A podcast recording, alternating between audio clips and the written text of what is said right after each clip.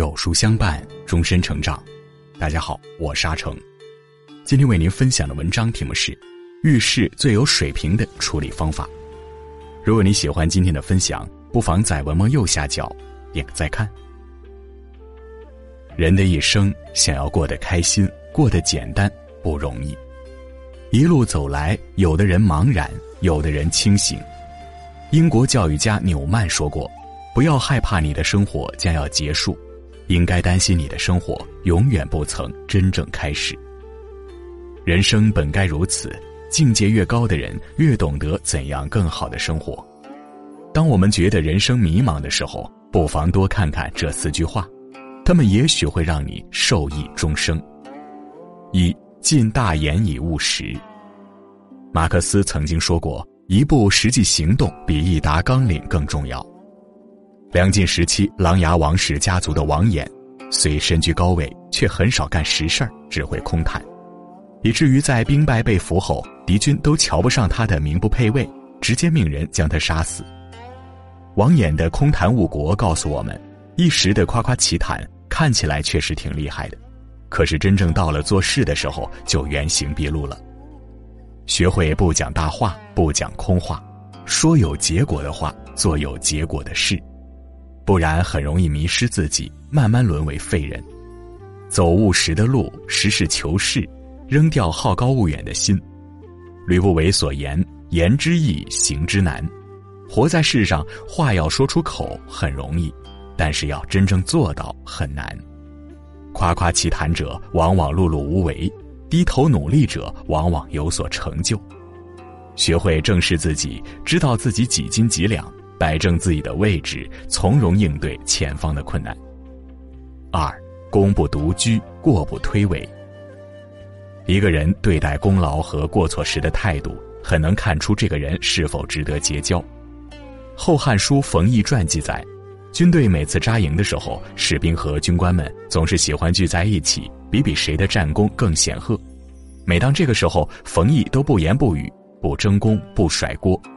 虽然他不说，可是他的功劳是肉眼可见的。他这样的行为被士兵们看在眼里，大家自然更爱戴这位功不独居、过不推诿的上司。活在世上，要看开功名利禄很难，学会不居功自傲，不代表就要妄自菲薄。踏踏实实做好自己的事情，在面对功过时，我们要学会宠辱不惊，直面困难，然后解决它。相信自己一定能有不一样的成就。三，放开手，使开胆，不负瞻前顾后。人的一生总会因为这样那样的时候给自己找借口。有人因为犹豫不决错过了大机遇，也有人因为裹足不前致心怀不甘。如果没有办法做到放开手，使开胆，不负瞻前顾后，很可能会在后悔中度过自己的人生。战国时代，春申君担任楚国令尹的时候，朝内大臣李元很受楚王重用。